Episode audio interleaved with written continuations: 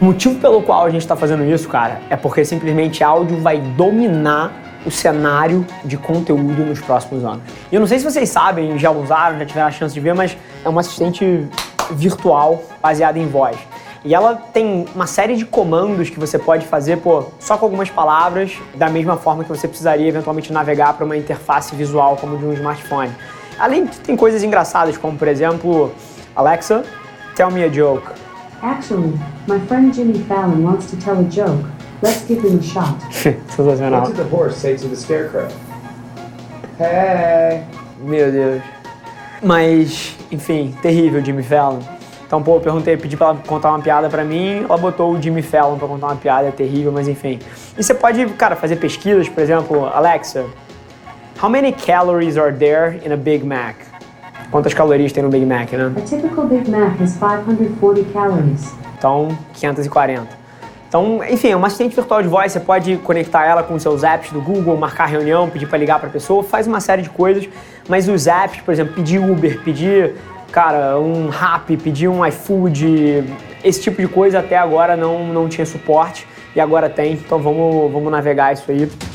Fala pessoal, Rafa aqui, seja bem-vindo a mais um episódio da nossa experiência em áudio. A gente compartilha com vocês conteúdos sobre marketing, venda, gestão, negócios, tudo que precisa estar no playbook de alguém que está nas trincheiras construindo o seu sonho. Então, antes da gente começar, queria te contar um segredo. Ia significar muito para mim saber que você está tirando o máximo desse conteúdo, então não se esquece de tirar um print da sua tela, postar nas stories e me marcar para eu saber que você está ouvindo. Quem já me mandou alguma mensagem, me mandou algum direct, sabe que eu respondo pessoalmente todas as mensagens. E agora, sem enrolação, vamos para o episódio de hoje. As an Echo customer, you get 14 free days of Amazon Music Unlimited, which lets you play tens of millions of songs. To start your 14 free days, go to the Amazon website and add your local address. Super interessante. Quando eu falei Play Music, ou seja, toque uma música, ela automaticamente me recomendou o serviço de streaming de música da Amazon. Então você já começa a ver algumas repercussões de você ser a opção default, a opção padrão da plataforma como uma vantagem competitiva. A Amazon vai poder criar uma série de serviços que são coisas que as pessoas pedem. Se ela tiver a versão genérica dela, o white label dela, ela pode vender. Isso repercute não só para serviços de streaming, de vídeo, música e etc., mas como groceries também, tipo frutas, comidas. Se você pedir uma pasta de dente, porra, quem será que ela te entrega? A dela, white label? Ou será que ela tem alguma marca que vai pagar para ser o primeiro a ser recomendado? Então, todas aquelas dinâmicas antigas de search engine, de motor de busca, de SEO, etc., se traduzem para cá de uma maneira muito mais interessante, porque aqui, quando você pedir um carro, ela vai te entregar um carro. Se vai ser do Uber, do Cabify, do 99, ela vai te entregar um carro. Quando você pesquisa alguma coisa no motor de busca, ele te dá várias opções e você escaneia aquilo ali rápido, entende qual é a melhor para você mas aqui é uma só. Então é uma dinâmica competitiva bem diferente. Por exemplo, ele não me deu a opção aqui de, cara, serviço de streaming da, da Amazon, serviço de streaming da Apple, Apple Music, o Spotify, o Deezer, Pandora, não me deu nada disso. Ele deu o da Amazon. Então você já começa a ver a dinâmica competitiva que, que ocorre. Se isso aqui virar uma plataforma tão relevante quanto isso, a Amazon tem uma puta vantagem. Então interessante, mas não era isso que eu queria fazer. Alexa, Spotify. Here is Spotify.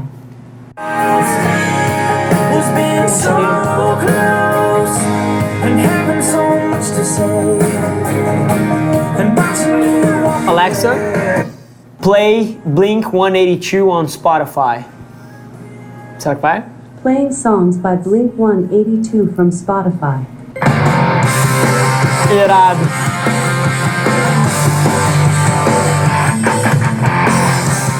E é muito legal isso. A gente está vendo o nascimento de uma plataforma.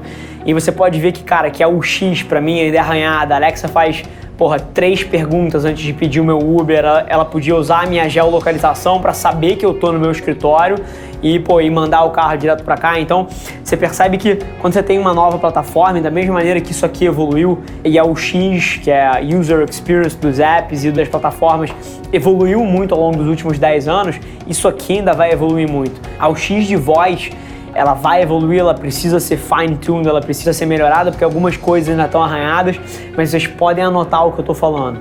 Isso aqui é o nascimento de uma coisa que vai ser tão relevante quanto o smartphone, simplesmente pelo fator tempo.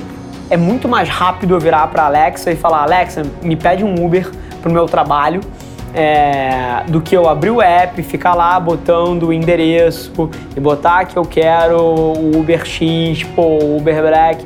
Então é muito mais fácil pedir, Alexa, me pede um Uber pro meu trabalho, e ela vai pedir. Alexa, refaz as minhas compras de mês no supermercado, e ela vai e pede no meu supermercado, no skill do supermercado que eu uso. Alexa, pede pro Rap me entregar um papel higiênico, uma pasta de dente. Tipo, tudo isso é muito mais simples do que você abrir o app, você dar search no produto e você escolher, e você comprar e você ativar.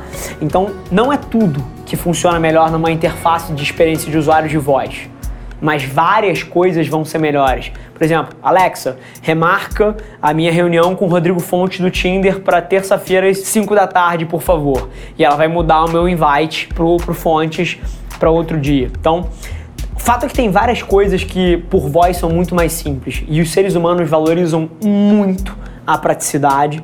Inclusive, a gente todos os dias paga para que coisas sejam feitas de forma mais rápida para a gente. A gente valoriza muito o tempo. Tempo é uma das poucas commodities que ninguém pode comprar de volta, então o ser humano valoriza muito. E as interfaces de voz para vários tipos de ações, elas simplesmente são mais eficientes, são mais rápidas.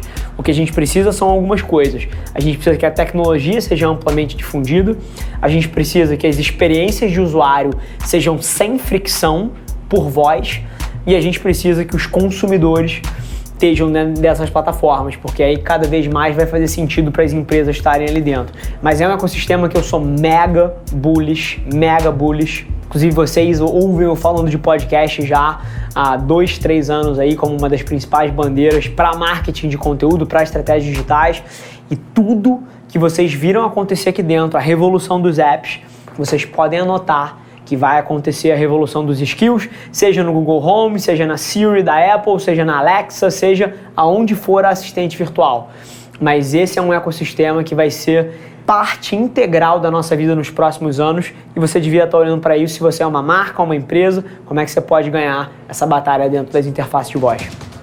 Esse foi mais um episódio da nossa experiência em áudio e como eu já falei, eu adoraria saber que você está gostando do que a gente está compartilhando por aqui. Então não esquece, se você está tirando valor desse conteúdo, ia significar o mundo para mim, que você tirasse um print da sua tela, postasse no Stories me marcando e aproveita para ir na sua plataforma favorita também e deixar um rating de cinco estrelas e um comentário lá, ajudando a gente a construir essa comunidade tão vibrante que move o Brasil para frente através do empreendedorismo e que fala desse Brasil que dá certo. É um prazer ter vocês comigo e a gente se no próximo episódio do podcast.